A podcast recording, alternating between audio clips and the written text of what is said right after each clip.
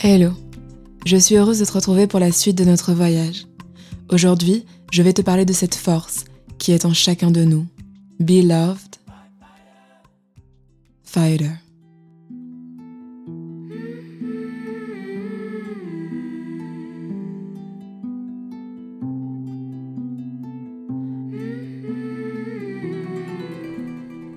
Durant toute mon enfance et mon adolescence, mes parents et professeurs m'appelaient la loi du moindre effort, car je m'arrangeais toujours pour en faire le moins possible.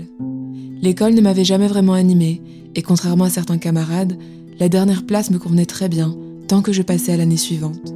Il en était de même pour tous les autres domaines de ma vie.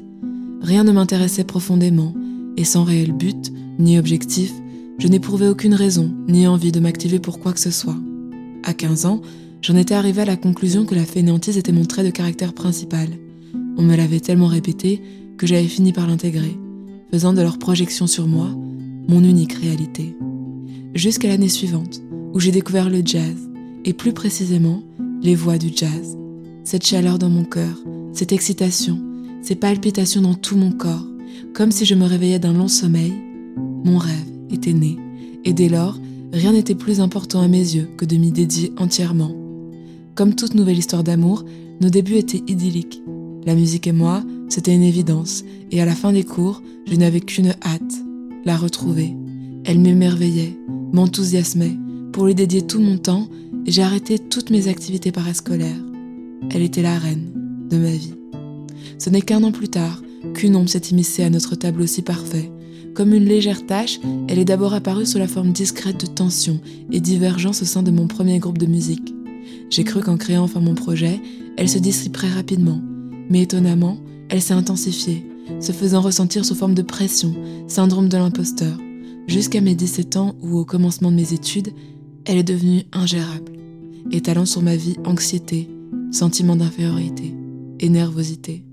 Associant mon succès à ma valeur, je vivais dans la peur constante de l'échec.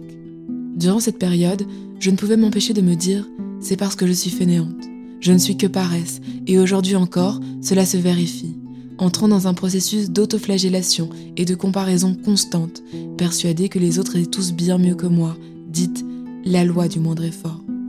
Mon entourage me l'avait tellement répété que j'étais persuadée de ne jamais en faire assez, devenant dure, intransigeante avec moi-même, sans jamais me féliciter pour mon travail accompli, sans tendresse ni compassion à l'égard de mes efforts fournis. Et dans ce que je considérais être mes rares succès, j'attribuais aussitôt ma réussite à un coup de chance ou une faveur de mes professeurs, développant cette mentalité du jamais assez. Mais malgré mes difficultés à réaliser mon rêve et nombreux échecs, je ne pouvais accepter d'abandonner, car dès lors, cela ferait de moi une paresseuse doublée d'une involontaire. Et ça, il n'en était pas question. Réaliser mon rêve est devenu plus qu'un désir, une obsession, comme résoudre une énigme, trouver un code secret.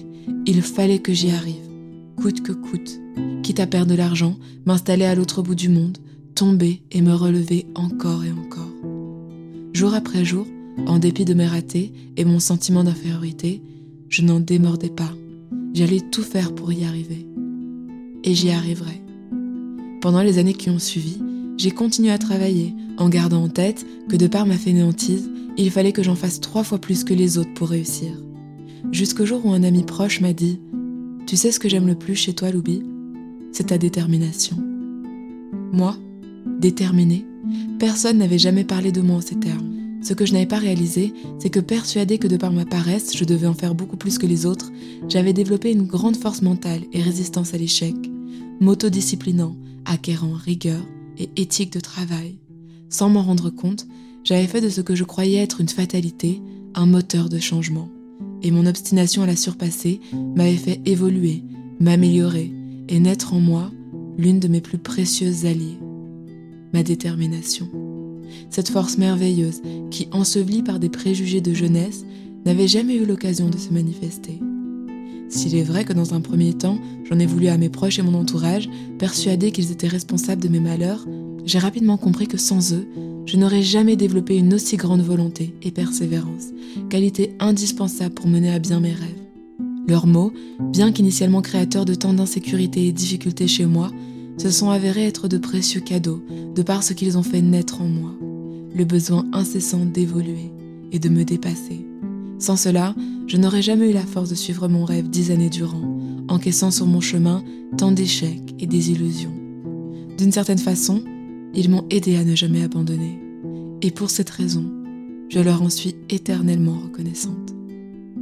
Par ce message, je veux vous dire que ce pouvoir, nous l'avons tous, celui de transformer chaque difficulté en opportunité, utilisant les critiques comme des leviers pour nous élever, nous rapprochant chaque jour de la plus belle version de nous-mêmes. En voyant les cadeaux cachés derrière chaque challenge, nous apprenons aussi à laisser aller le passé, à faire confiance à l'avenir et à épouser le présent.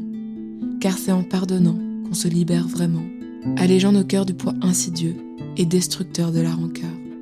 Car c'est bien souvent en gardant en nous tant de souffrances du passé qu'à notre tour, consciemment ou non, nous transmettons aux autres nos angoisses et nos manques, cultivant ainsi le plus grand fléau de ce monde, la peur, celle qui nous paralyse, nous éteint et emporte avec elle nos plus grands rêves, notre plus précieux pouvoir, celui d'aimer. Car la peur est tenace et dévastatrice et ne connaît qu'un seul remède, l'amour. En remplaçant la rancœur par le pardon, la méfiance par la bienveillance, qu'ai-je fait par qu'ai-je à apprendre, nous faisons taire son mécanisme destructeur qui nous éloigne les uns des autres. Ressentant alors renaître en nous la joie et la confiance de notre enfance, avec la certitude absolue que tout est possible pour qui rêve et vit avec amour. Alors, dans les moments les plus difficiles de nos vies, les plus douloureux, rappelons-nous que nous avons tous cette force, ce pouvoir, et que pour chaque plaie guérie, c'est le bonheur qui retentit, faisant de nous des guerriers qu'aucun échec ne saura arrêter. Be loved, fighter. J'espère que cet épisode t'aura fait du bien et rappelé ô combien notre plus grand pouvoir est en nous. Merci du fond du cœur pour ta présence, ton soutien et tous vos merveilleux retours sur la sortie de Beloved, mon premier album.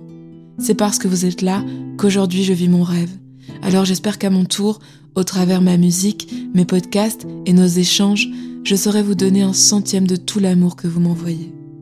Ma chanson Fighter se trouve sur mon premier album Beloved, qui est disponible dès maintenant partout. J'espère qu'il te fera danser, sourire et te remplira de joie.